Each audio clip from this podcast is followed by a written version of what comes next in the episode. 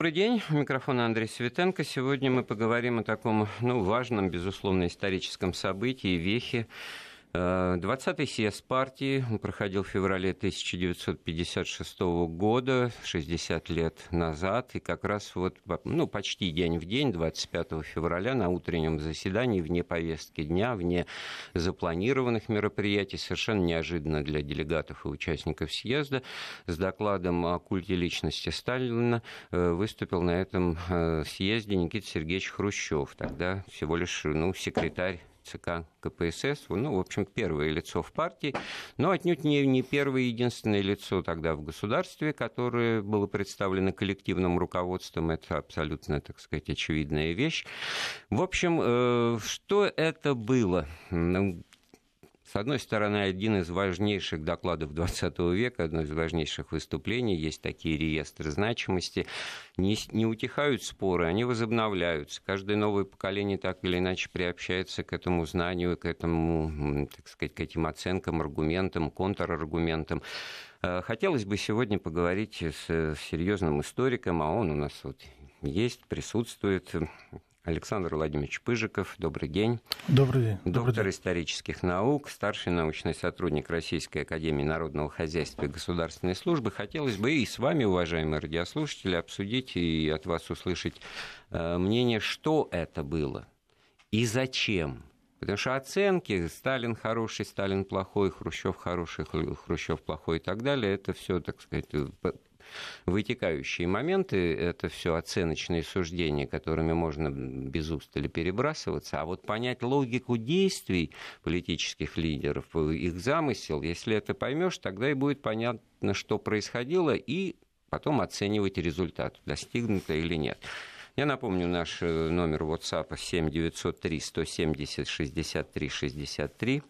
СМС-сообщение мы принимаем на э, наш СМС-портал с кратким номером 5533 со словом «Вести» в начале корреспонденции и телефон прямого эфира 232 15 59, код Москвы 495. Во-первых, значит, Александр Владимирович, да. есть мнение, что это все была спонтанная импровизация, что Хрущев буквально вырвался на трибуну, а его там чуть ли не так за фалды пиджака держали э, соратники будущие противники. На самом-то деле все готовилось. Была комиссия Поспелого, которая да, сказать, составила доклад.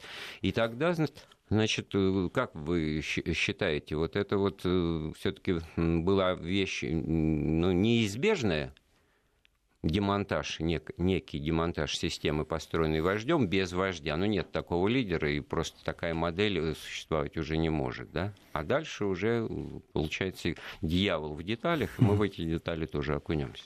Или можно было, или уже это было ошибочно с точки зрения идей социализма, партии, советского общества, вообще подвергать критике, так сказать, предыдущее руководство. Ну, действительно, вот сейчас э, самое главное, прежде чем рассуждать вообще о хрущевской оттепели, конкретно, значит, вот о 20-м съезде, этом событии, о закрытом докладе Хрущева, о котором вы сказали, нужно обязательно сказать и осознать э, одну непреложную истину. Э, смерть Сталина явилась рубежом, который знаменовал собой такой переход советского общества в иное состояние. Что я под этим имею в виду?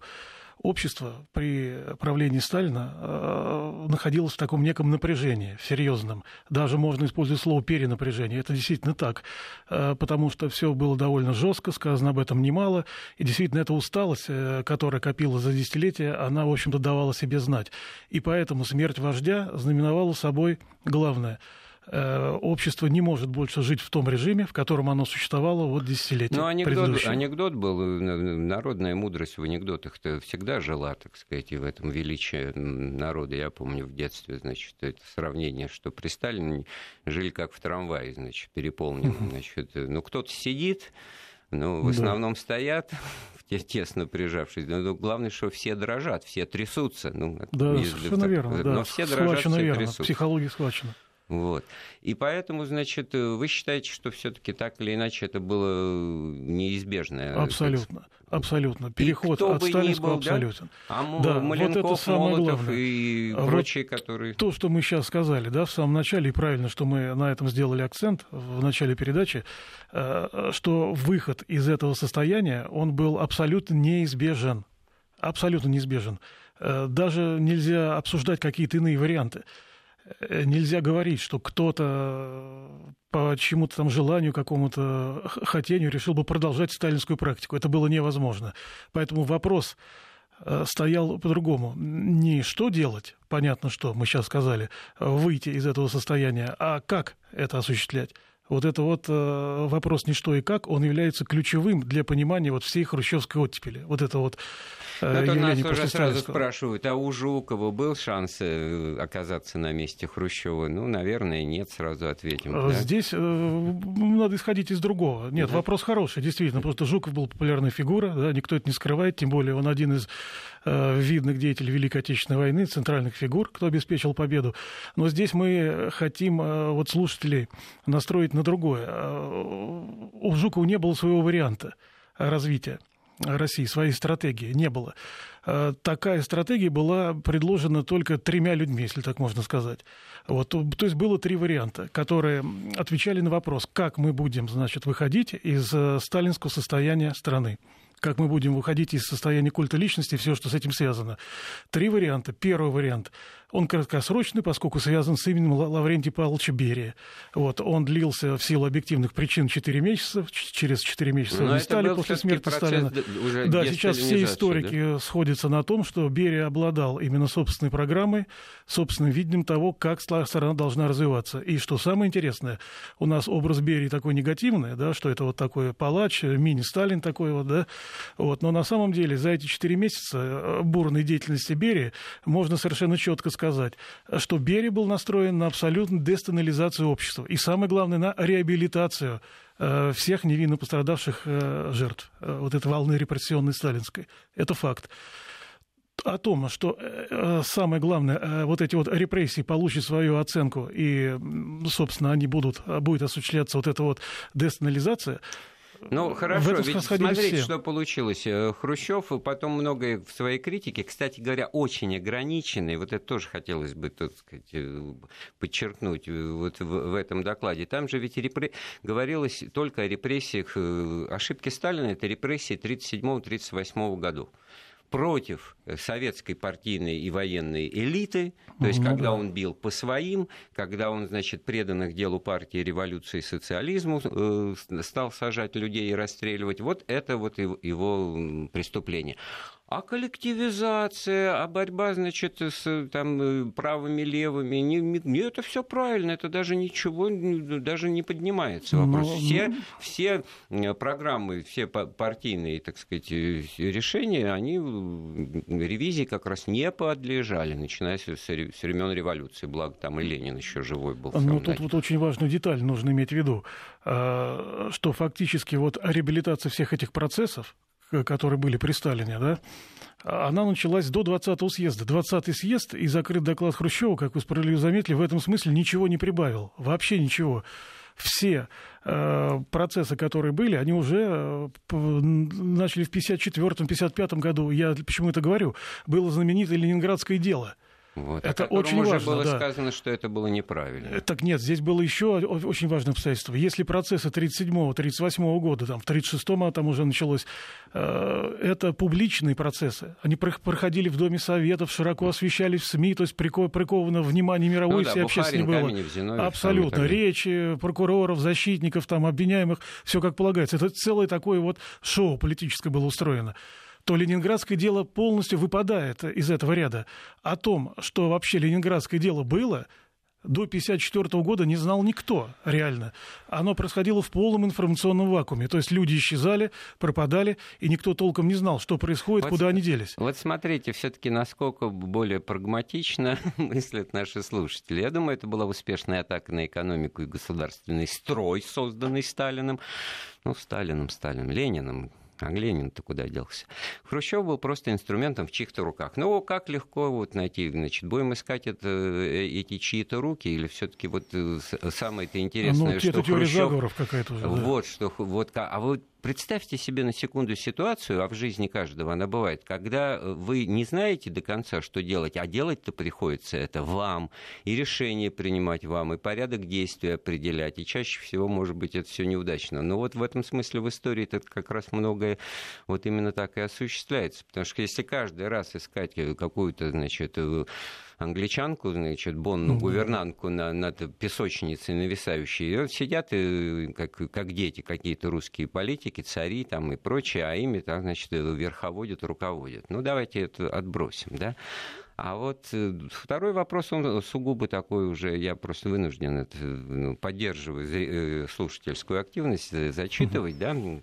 Расскажите, пожалуйста, о мифе. О мифе, кстати, в, кавычках сказано, убийство сына Хрущева Сталином. Спасибо. Ну, наверное, это как бы попытка понять, почему, так сказать, ну, мстил. Это, да, ну, так же, как попыток, Ленин мстил да, да. за повешенного брата, брата так и отсюда да. Октябрьской революции. Только отсюда. Такой, то тут, ответ, тут из-за сына, да. Тут, тут, тут из-за сына, который, значит, Леонид, по-моему, его звали. Да, да, абсолютно верно, да.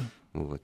Ну хорошо, значит, мы это тоже именно как э, миф, как такое, значит, вульгарное прочтение. Нет, главное, вот если обращаться к мифам, да, хорошее слово, то здесь нужно вот что понять.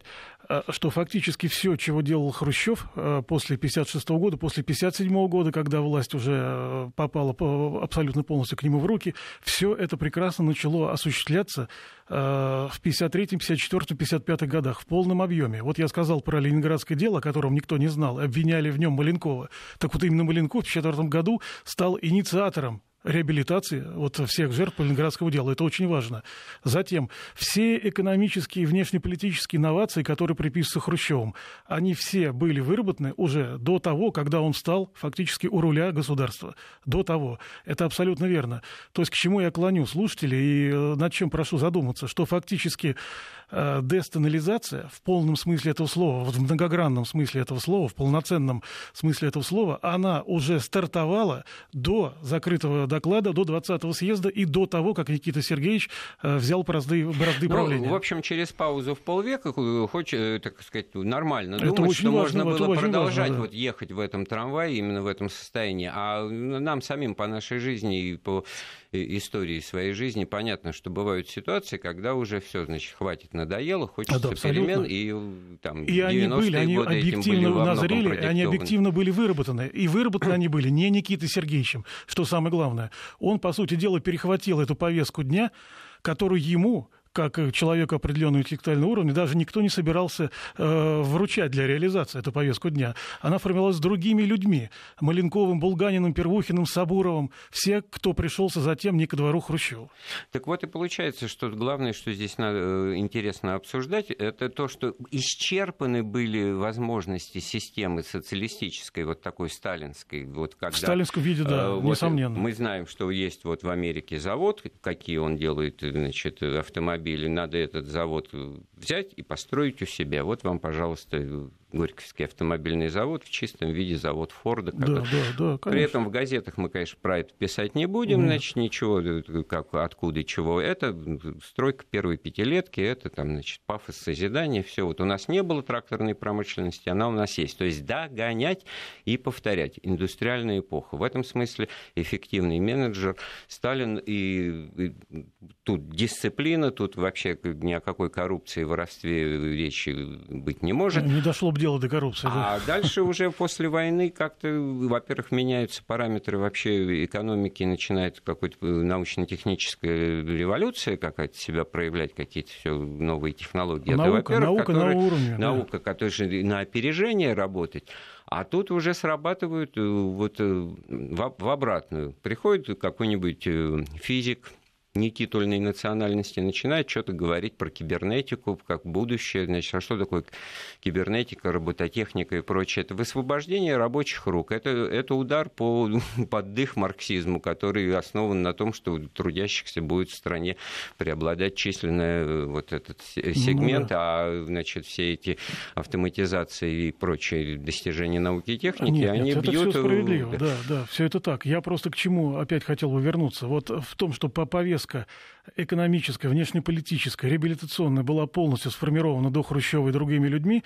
И что в этом случае означает 20-й съезд? 20-й съезд означает это только одну простую вещь в этом контексте, что Никита Сергеевич, находясь на партийном, так сказать, хозяйстве, а не на хозяйстве вообще государственном, сумел эту повестку дня перехватить и обратить в свою пользу, и с помощью нее расправиться с теми, кто, собственно, был ее автором. Вот, смотрите, тут нам пишут, реально была оттепель для всего народа, все приняли ее с надеждой. Ну, все имеют... Главное, что ну, Наталья да, да, э, пишет, что это было воспринято значит, с облегчением. С облегчением и в свой адрес. Хотя замысел Хрущева, и Александр Владимирович нам это доказывает, он как раз меньше всего состоял в том, чтобы, так сказать, поинтересоваться мнением простых советских граждан, насколько они устали, значит, ну, вот боятся от, трястись и не, да. спать, не спать по ночам, потому что это был, так сказать, запрос партийной номенклатуры, Абсолютно элиты, которые усталы, и он в том числе спать, э, значит, э, э, а рядом на думочка это, значит, походные саквояжи, как вдруг приедут, значит, арестовывать, и все это уже пора заканчивать вот именно с, с такой формой существования. Это да. Так вот здесь возникает вопрос, значит, почему Хрущев так активно включился в борьбу вот за эту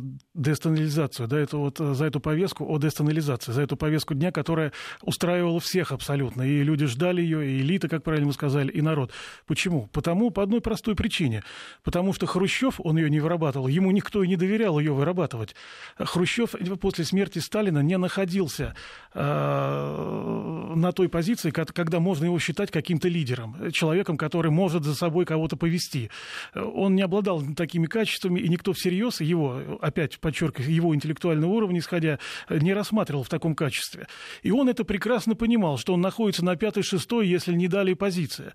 И у него оставалось оставался только один выход в этой ситуации. Э, в какой ситуации? В борьбе за пальму первенства. Нужно срочно искать ресурсы для этой борьбы, чтобы занять первое место. Лидерство. И здесь Лидерство, он да. цели достиг, очевидно, и потому он, что после этого он, ну, и... такого человека вдруг дискредитировал такую, так сказать, полубога, ну, да как здесь, минимум, да, стал да, на да. один уровень с ним. Здесь вот очень такой психологический момент, который это хотел слушатели поняли. Ведь что он сделал на 20-м съезде? Он фактически вышел с докладом и сказал, ну так, если попросту говоря, что Сталин это преступник, там, дегенерат. Ну, все услышали, говорил, ну да. я, да, я утрирую. А-а-а. Все услышали это, да, делегаты. Значит, ну ладно, ладно, пусть это будет так. Ну а ты-то кто тогда? Этот вопрос сразу же повис в воздухе. На что он смело ответил: Я кто? Я как раз и есть строитель коммунизма. Так ему такой вопрос завтра. был задан? Нет, этот, ну, так вот, этот вопрос нет, этот вопрос не задавался Там впрямую. никаких он просто висел. Да? Нет, нет, нет, здесь психологически этот вопрос висел в воздухе. Ему нужно было, все ждали ответа. А ты-то кто? Ответ он дал. Теперь я ваш вожак, который ведет э, вперед коммунизму. Ах, сказали, если так, ну все понятно. Вот парадоксальным образом, без вождизма, без лидера, без, э, без того, кто вне алфавита упоминается, да, потом эта практика сложилась, да, вот когда перечисляли членов Политбюро Брежнев, Андропов, то есть вот генсек первым называть. А, пишут, а Сталин что, палач был, знак вопроса, а не бывалый рост страны, а победа в войне. Вот победа в войне, кстати говоря, очень интересное место в докладе, вот тема войны, и там просто к тому, насколько ну, да, да. менялся этот текст. Э, и нельзя неправильно думать, что это только была импровизация Хрущева, нет, и он сам все это нет, сочинял да. и говорил, и 6 часов, значит, что в голову придет. Да. Э, правку, значит, э, по-моему, Суслов, кстати говоря, вычеркнул несколько вот этих тезисов, касавшихся оценки роли Сталина в войне Великой Отечественной, где было написано, что надо разобраться, а какой ценой достигнута победа? Не было, бы, не было ли это слишком жестокая и, и, и цена? Ну, это до сих пор вопрос. Это до сих, вот, конечно, это бы он в точку да. попал, потому что это самое э, важное. Одно дело, ты, э, значит, подвиг, массовый героизм, беззаветное мужество, и мы за ценой не постоим, когда говорят те, кто платит, а когда цену выкатывают, что называется, и в бой гонят, и меня это, значит, просто положил полк и поехал на формирование, да, вот офицеры, вот чего доложили, ну, не получилось, mm-hmm. что за это ругать не будут, а если у тебя люди остались живы, а ты, значит, там деревеньку не взял, тогда, значит, это расстрельное дело. Ну, тема, да. А вместо этого что осталось в докладе? Вот это вот э, повисшая в воздухе глупость какая-то, что Сталин руководил войной по глобусу. Это он ну, действительно ну, не, ну, сказал, ну, это вызвало, так сказать, смех, смех и недоумение. Ирония. Нет, ну смеха-то не было, понимаете. Ну, вот на самом деле тоже очень важно понимать атмосферу, в которой все это происходило. Вот, да, обсуждений Александр не Николаевич было, Яковлев не было. вспоминал, 30-летним значит, молодым партийным работникам там присутствовал, общий шок подавленность. Но от чего шок? Мне кажется, не от того, что сами факты были обнародованы, о которых так или иначе все знали, а то, что угу. были как бы ну, вещи своими именами вдруг стали называть, что это было необоснованно, и что это было в массовом порядке, что вот морально-этическая э, характеристика Сталина совершенно не совпадает с той пасторалью, которая ну, рисовалась. Этим, да? Да. Вот, что он был жестокий, коварный, злой, подозрительный и так далее. И однажды мы приехали к нему, значит, на дачу, значит, сели в дверях, а он нам говорит, вы что, боитесь, что я вас расстреляю, ну, поближе подсаживайтесь. Вот, ну, ну ну, может быть, скорее всего, здесь Хрущев ничего не выдумывал, может быть, это ну, и было там. Но да. дискредитация морального облика. А вот с точки зрения самой модели, мы, слушатели наши же про это тоже много говорят, модель-то он как раз не подвергал никакой ревизии. В этом смысле все было правильно. Единственное, что вот как вот в, Стали, в Ленинском завещании Сталин слишком груб был, хорошо было бы его переместить, ну, потому что на этом вот месте больше Что значит не подвергал ревизии? Нет, общую модель он ревизии не подвергал. А ревизии он подвергал только те элементы, значит, э, соцмодели, которые ему были нужны в борьбе за власть. Я вот когда об этом говорю, всегда вспоминаю э, такую знаменитую хрущевскую реформу совнархозов, Совета народного хозяйства. Он мотивировал это тем, что они приближают Э, управление к жизни, а министерство, значит, надо разогнать, ликвидировать. Они, наоборот, оторваны от жизни. Это все таки сталинское наследие, а у Совнархоза это при Ленине было. Поэтому давайте. Очень красивая была упаковка, очень такие правильные слова. В 1957 году эта реформа стартовала, а потом уже к 22-му съезде они и забыли. То есть буквально через 3-4 года. Так а, а в чем тогда был смысл вот, вот этой начатой реформы? А мы, теперь мы понимаем задним умом, задним числом, что смысл всей этой его провозглашенной реформы был только в одном – расчистить место, убрать для своих кадров, которые он пытался сделать свои опоры. Ну, у каждого Абсолютно. серьезного крупного руководителя должна быть команда. И жизнь-то как Но раз чем показала, что никакой... Чем это прикрывалось? Чем это прикрывалось? Это привлекалось очень благими вещами. Да нет, ну просто... В итоге, которые к жизни не имели отношения да команды-то никакой у него не оказалось в результате в, в итоге, да, да, но место он для нее активно расчищал. Ошибка на ошибке. Это тут расчищал. напоминает первого расчищал. президента Российской Федерации. Ну, ну, ну, ну что это такое, значит? Огромная перетряска министерств прошла, действительно выгнали народу, не только министров, а и заместителей они же. Собственно, он хотел, что вот эти кадры будут ориентированы на него. Да, он ошибался, но хотел.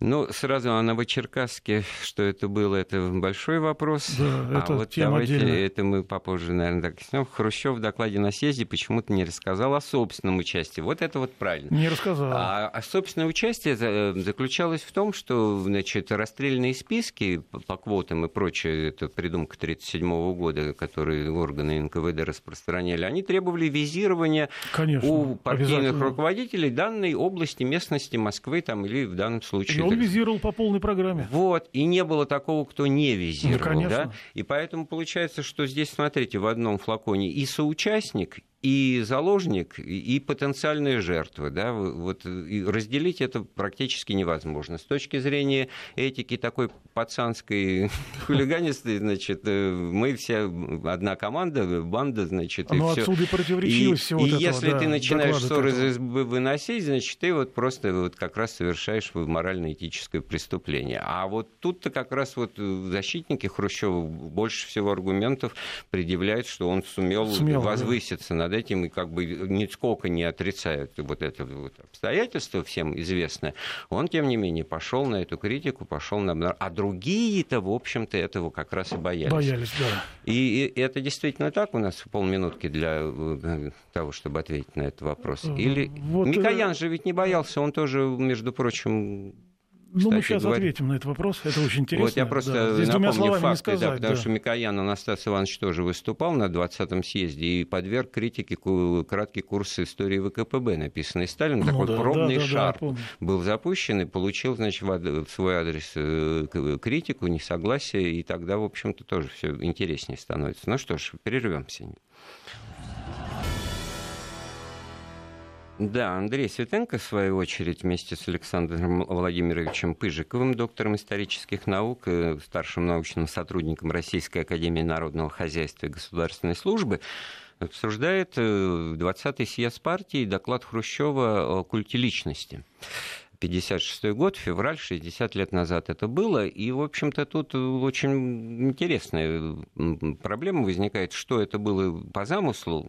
Наше отношение к этому тоже очень показательно, потому что если вот так нам пишут на номер 5533 со словом «Вести» в начале корреспонденции, что разоблачениями Хрущев просто хотел отмежеваться от репрессий, в которых принимал активное участие, то получается нелогично. Зачем же ему, так сказать, вообще факты репрессий да. говорить, что это были репрессии? Репрессии. Ведь смотрите, до этого же все было говорено, у нас ни, ни за что не сажают. Наша социалистическая законность, правосудие, наш там, советский суд самый гуманный. У нас таких вот произвола никакого нет. А тут просто вот был брошен качественно новый момент, который ну, в общем-то, да, да. сильно Вот действительно, это момент сложный, да, и вот как в нем разобраться? Я всегда сторонник того, как разбираться вот в этом моменте, связанном с 20-м съездом.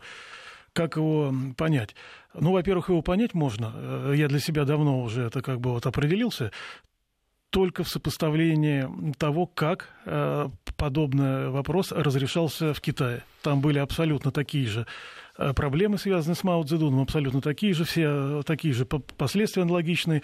И как там было, и как делал Хрущев, и как было там. Какие вот, э, какой выход был из а состояния а культа личности. как раз, как вы Так вот, Дэн Сиапин, да, я везде это говорю, потому что почему-то на это как-то стараются, не, не почему-то, мне непонятно, почему, не обращают внимания. Дэн Сиапин, будучи членом китайской делегации, находился в зале и э, созерцал все, что происходит. Он созерцал этот доклад, эту реакцию, чувствовал психологически, которая была в зале, далее. И вот я абсолютно уверен, уверен что Дэн Сиапин для себя решил, что когда у него встанет подобная проблема, она все равно рано или поздно встала бы, она после 1976 года, после смерти Великого Корчева, эта проблема в полный рост стала, не поступит так, как поступит Хрущев. А как поступит Дэн Сиапин? Так вот, Дэн Сиапин у себя в Китае реализовал фактически ту модель э, десталинизации, которую предлагал Маленков-Булганин. А Абсолютно, а в полном. Это полная дестанализация, реабилитация, изменение во внешней политике, внутренней политике, поворот социальной политики, жилищность, все абсолютно, да. Но без ну, такого грубого Мао вмешательства при этом в, образ Сталина в сам, да. И Мао Цзэдун лежит, как мы знаем, до сих пор в мавзолее, и попробуйте, подойдите и скажите, что это плохо. То есть э, вот здесь спор, спорить можно вокруг этого. Правильно ли поступил Хрущев? Или правильно поступил Дэн Сиапин, который избрал другую модель? Ну, в любом случае... Так, а я вам отвечу очень просто. Правильно или неправильно? А здесь ни я и никто, ни я, ни вы, уважаемый Андрей, не нужны. Жизнь ответила на этот вопрос. Где Китай и где мы? Ну, я думаю, читатели здесь э, ответ однозначен. Ну, э, Восток э, дело хитрое, китайская логика. А у них же ведь сейчас, если бы Мао Цзэдун проснулся и вышел из мавзолея, он был бы в шоке, потому что все завоевания социализма куда-то пущены под откос. Он бы не понял, где он ощутился. Да, да, что, что какой-то называется вывески, красные флаги висят, вывески Компартии, а при этом... И образ Мао Цзэдуна, он до сих пор сохранен. То да. есть не позволяет да, его, но при да, этом в Китае уже официальных там, да. несколько сотен миллиардеров, там да, страшнейшая да, конечно, мы все это знаем, там, ну, все эти спутники то есть, там, эти есть этой жизни. Но, тем не менее, единство, единство китайской элиты он смог сохранить вот. этим Значит, самым. А сохранил ли ее Хрущев? На самом гла... Э, самое главное, что мы отвечаем на вопрос, вместо того, чтобы, значит, вот э, можно было ли сохранить вот этот э, сталинский вариант развития китайском варианте, в общем, нет принципе. Но нет, там по-хит, по-хитрому, да? да сказать, нет, и здесь то же самое. Я убежден, могло быть. Если бы все пошло по плану Маленкова-Булганина, э, это Но был это бы такой был... протокитайский вариант, который Китай у нас позаимствовал, Хорошо. а не мы у него. Ну, они у нас позаимствовали. У нас и был пример НЭП. Э, пожалуйста, это тоже сопоставимо и сравнимо, от которого мы сами же отказались, потому что, что же, такой шаг назад, за, за что боролись? Неужели бы царь тебе не разрешил пирожками торговать? Тоже такой анекдот, так сказать, на углу, ну, да, да, зачем это частная торговля, если это Октябрьская революция. Вот все сноси, ну, все да. Вопрос, все насколько убирай, далеко да. зашел бы Маленков в этом, да, реализации? Вот, так на самом деле... А куда зашел Хрущев самый в реализации? Гла- самый главный момент, вдохнула ли вот эта оттепель хрущевская какую-то новую силу еще на 30 лет придало импульс развитию социалистической системы, в которой появился какой-то личностный, да, индивидуальный, да, это, это пространство хорошо, личной жизни, что-то где-то есть. Вот можно все вот эти, в том числе песни под гитару там, значит, ну, и да, прочее, да. не очень интересоваться политикой. Или это было, э, в общем-то, так сказать, начало ну, резьба, а я бы разделял, А я бы разделил. Это правильно абсолютно посыл, вы сейчас обозначили, но я бы его разделил. Народу говорили, что да, что все нормально, не надо выходить. Отсюда вот такие сдерживающие по десталинизации постановления хрущевские, его там, в общем-то, откровенные такие, даже сталинистские такие действия у него были. Да-да-да, именно так, я не ошибся. Э, пытались народу внушить, что все нормально, работайте. Вера, значит, живет в светлое будущее, поэтому вы, так сказать, основной двигатель, вы создатель, давайте. А для элиты стало все понятно, что под руководством вот этого товарища, да, Никиты Сергея Хрущева, да, который себя объявил архитектором коммунизма, значит, это полная профанация. Поэтому нужно заниматься уже не строительством коммунизма, под эгидой, значит, нашего нового вождя, а заниматься своими делами. И отсюда потихонечку, все больше набирая обороты, а прибрежными на полную катушку, курс на разворовывание всей страны он набрал тогда, и страна развалилась не в 91 году, в один год, а это все готовилось заранее, еще при Брежневе. Все это созревало, а в 91 году просто это как Но... бы ну, факт было зафиксировано. Вот и все. Все разложилось. Вся номенклатура, рыба гниет с головы, вся номенклатура окунулась в разворовывание всей страны.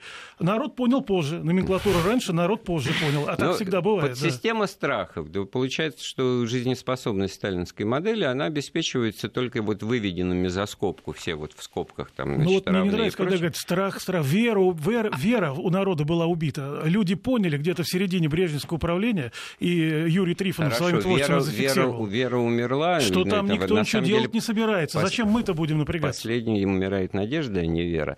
Значит, а была ли она, это вера, на самом деле, а потом вот это как бы вот, религиозные термины, вот, требовать от кого-то, так сказать, веры и объяснений и доказательств невозможно. Я истинно верующий верующий человек, но многие меня, мне, наверное, в этом постараются отказать. Так что же я буду им еще доказывать? Я перекрещу мысленно, не, так сказать, и пойду своей дорогой. Вера а была. Вот вера была. Вы говорите, что ее уби- убили. Советский проект Или заряжен она выветрилась верой. в результате вот Конечно. несоответствия слов и Конечно. дела вот этих вот думают одно, делают другое, Абсолютно. говорят ну, еще что-то третье, да? Да? и причем с самого верха. Вот. А если бы не было веры, не было бы никакого СССР, и до сих пор бы еще не катились на этом наследстве. Так вот, возвращаясь к докладу и к той реакции, которую он имел, тут что обнаружилось? Что Хрущеву было одинаково не нужно не, так сказать, развитие этих критических, э, так сказать, э, стрел и не э, противодействие этому впечатляющий пример. Идет обсуждение докладов в партийных организациях. Потом mm. выходит постановление о ликвидации парторганизации теплотехнической лаборатории Академии ну, наук ну, СССР. Да? Зашло, да. да, потому что там при обсуждении люди начали вдруг партийцы говорить, что вот у нас не демократично, вот у нас ну, однопартийно, вот у нас, то есть, ну, куда-то дальше, естественно, вы как герой Вицина. Ну это естественно. Вот, у людей есть вопросы, да. А нет, стоп, по рукам, по губам. С другой стороны, в Тбилиси вскоре, в марте, в день смерти Сталина, выходят студенты, выходят, значит, уличными, там вообще расстрел происходит. То есть э, защитников сталинизма, э, Сталина убивают, значит, э, продолжатели критики Сталина выгоняют из партии. Где логика? Никита Сергеевич Хрущев, он что, думал, что вот все вот буквально за ним вот в затылок выстроятся и будут петлять? Ну, вот... не, ну всегда, тем более лидер, который получил первенство, у него голову скружило, он считал, что он действительно как какой-то мессия перечить ему нельзя, это ничего нельзя. Александр это вот эта малохольность, да. она умножилась только. Малохольность это малохольность, а решение это достаточно серьезное принимал. Вот на Новочеркасск мы озвучили, 62 год, ну, массовые выступления было, ничего, рабочих, было, да. да, город, тепловозостроительный завод. Объявили одновременно о повышении тарифных ставок, то есть да. за то же деньги надо больше работать, норму выполнять. И, э, значит, с их же слов как бы попросили рабочие, что цены на мясо поднять, да. Вот, в результате с портрета портретами Ленина, все как да. полагается к обкому партии, и, пожалуйста, тоже десятки убитых, оцепление, значит, приказ стрелять. Кто дал приказ стрелять? Ну, до сих пор это все выясняется. А даже не Никита Такого Сергеевич, да? Ну. Э, Он святой. А, это тогда. Но... Вы знаете, тогда, в 1962 году, об этом ничего нигде не сообщалось. Вот это тоже информационно ну, конечно, очень важно. Конечно. И поэтому эффект вот всех вот вещей, которые мы сейчас обсуждаем, это как бы открытие, это как бы вот этот секрет Полишинеля, это вот вроде сначала это все подается как какие-то домыслы, вымыслы, там вражьи голоса и не, не весь кто чего-то, а потом вдруг с высокой высокой трибуны это говорится то же самое в чистом виде. И вот это, наверное, вызывает шок. И вот это, наверное, как вы говорите, веру-то убивают. Потому что вера, она не критичное понятие, так сказать. Верю и верю. А когда мне начинают значит, менять эти божества, значит, эти ну, иконы, уже, тогда да, это, это уже в комедию превращается. Да, это да. уже э, Тем более, когда божество фарс. такое убогое, как да, Никита Сергеевич. фарс да. превращается.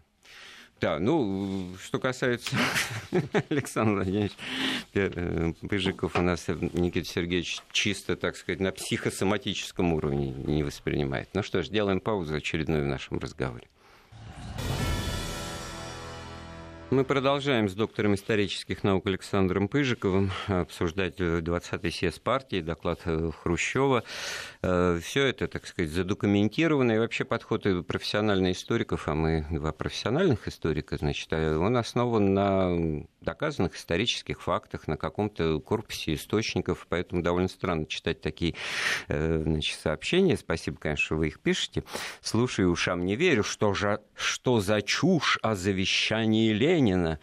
То есть завещание Ленина это чушь. Да? Это, ну, угу. как вот говорили с 25 по 55 год, что это значит, но при этом искали людей, у которых списки этого завещания. Знаменитое письмо к съезду, где Ленин давал персональную характеристику видным своим соратникам. По политбюро, да. По политбюро, так сказать. Получилось никто, что никто не достоин ну. всех свои недостатки. Все это они обсуждали, и Сталин говорил, значит, очень, кстати, грамотно оправдываясь, что это не Ленин писал, это его болезнь говорит. Да, я действительно груб, но да, с кем? Да, с врагами да, да. партии, значит, а вот, вот Троцкий, он ответ, вообще не большевик, да. А вот Бухарин, он вообще там, значит, диалектики не знает, как Владимир Ильич пишет, значит, а, а в результате вот для кого-то, может быть, э, э, в его логике рассуждений это некое, так сказать, э, там, записки сионских мудрецов, да, значит, как что-то миф какой-то, да, да. блеф. Вот Но ну это вот... вот самое интересное. То же самое и доклад. Ведь доклад Хрущева, он был опубликован на столько в 89 году. Ну, полностью, да. А, да, а там откуда за границей было там все знали, там, да, значит, да. просто зачитывали, значит, и кто что запомнил, тот Секретные и передавал. экземпляры все были пронумерованы, как они назывались. Вот. Но я все-таки хотел, вот вы правильно сказали, что у меня какая-то сквозит нелюбовь Хрущева, вот, ну, если так можно сказать. Но вы правильно ну, это подметили, да, вы правильно подметили абсолютно вот как специалист вы все это чувствуете. Я просто хотел сказать здесь, э, почему вот действительно у меня есть, если так уж можно выразиться, претензии к Никите Сергеевичу, поскольку его зачастую э, как бы подают в образе такого избавителя, и это превалирует. Вот избавителя от сталинских ужасов, что вот если бы не он, то, значит, никогда ничто хуже было бы. Сейчас мы говорили все время, вот уже в течение около часа, что на самом деле он ни от кого ничего не избавлял, это был общий тренд, и Берия, и Маленков делали бы то же самое. А в чем претензия? Да потому что я на него смотрю как отца застоя потому что вторая половина хрущевского управления, он фактически э, под его началом, э, по его инициативе был собран костяк всех этих деятелей, я не только Леонида Ильича Брежнева имею в виду, костяк деятелей, которые образовали вот этот вот застой и стали его символом. И когда этот костяк собрался, первым делом, что он Они сделал, он, от, он отправил на пенсию, значит, неугомонного, значит, строителя коммунизма. И после этого погрузился уже не в строительство чего-либо, а в хорошую, добротную жизнь от застоя застоля к застолью. Ну, согласитесь, вот когда идет защита Сталина, то строительство коммунизма, там весь потенциал, все, так сказать, ему в плюс, да, значит, вот и военно-экономический, и прочее, прочее.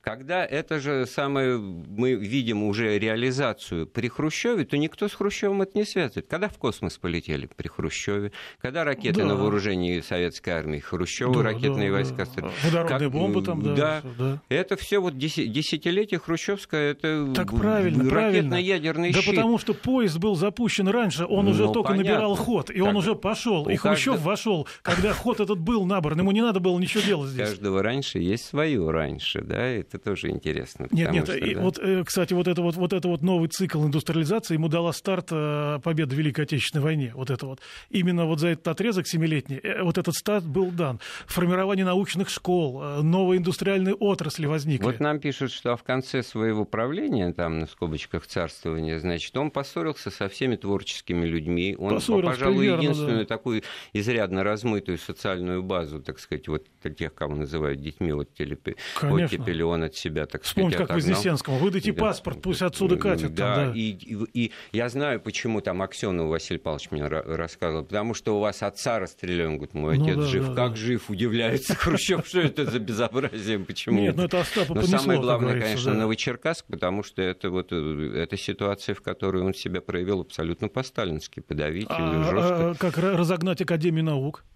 Это же вот тогда был неудачный э, разгон. Вот теперь э, этот разгон случился, да. Но это тоже его инициатива. А разделение обкомов на сельско-промышленное, но это же вообще был вообще нонсенс. Может вообще быть, никто не понимал, потому что что я, я, я это самое тоже, э, вот э, анекдот при желании можно рассказать. Значит, э, э, приходит муж жал- жаловаться в, в, в обком партии, значит, что его жена хочет, э, значит, вот, говорит, она мне собирается урон нанести, значит, отрезать хозяйство мое. Он говорит, а чем? Она говорит, ну, серпом. Он говорит, серпом это вам сель- сельскохозяйственное дело. Вот если бы молотом, тогда, Тогда это да. промышленный, да, Да, это да. наша прерогатива. Вот неужели только вот на Нет, уровне это- такой глупости? А, абсо- Это все та же песня «Приблизить руководство партийное к жизни». Как только Хрущева сняли, первое, что сделали, в течение месяца обратно все вернули, поскольку невозможно было вообще. Была, царила полная неразбериха. И облсполкомы разделили, и комсомол разделили, все разделили. Но это никто не знал, что происходит. Это, и это длилось два года. Вы можете представить? С ноября 62 года. Но это мы, собственно, уже как бы можно считать результатом вот этой непоследовательной и Конечно, у не- человека не было некритической никакого критики, плана, да, никакого, никакого, плана. да. Он не мог осознать сам, как это нужно что делать. Вот. Все основывалось на каких-то его предпочтениях, предпочтениях сиюминутных. Съездил в Америку кукурузу, увидел, давайте кукурузу всей засеивать. Хотя она не идет по нашей почве, да, по нашим географическим условиям. Завтра он еще что-то увидит, еще надо. Но это все просто устали от этих шараханих. А он в этих шараханиях, значит, видел какой-то смысл свой, что он всех куда-то ведет. А ведет он к полному дезорганизации и тупику. И самое главное, он надоел всем этими своими инициативами. Они у него были искренние, может быть, да, в этом энтузиазм его проявлялся. Я не говорю, что в этом безразличие. Он этими своими инициативами надоел вот этому Ну хорошо, а костяку, темпы, который он же и э, собрал. темпы роста, показатели роста советской экономики в хрущевское десятилетие были на уровне там, 12 и даже 15 процентов. Так и при Брежневе тоже были И сначала. вот сначала, потом это все на убыль пошло. А, Значит, естественно, э, поезд замедлил экстраполировав вот эти, этот темпы роста на 20 лет вперед, это не то, что был просто в Конечно, он плюнули. вписался в этот цикл, который был Да. начат, был разогнан не им. И Брежнев на этом паразитировал. Только когда этот цикл объективно заканчивал к концу 70-х годов, надо было начинать постиндустриальное развитие. Но эти люди не собирались, То есть прав- ничего не собирались делать. Ну, правильно все-таки сделать вывод, ничего. что время от времени реформы, они просто как бы в жизни назревают и Конечно, делают, и нет, ну, а обязательно. становятся необходимыми. И главная задача руко- руководителей вовремя это осознать и выработать, ну, может быть, если не уж совершенно детальный, там, сказать, план, но как-то соответствовать уровню момента, а, Ну, не, а не говорить о вот том, Хрущев что этот ничего не момент... вырабатывал, а по, по причине, что он пытался то одно, то другое, сам не знал, за что схватиться.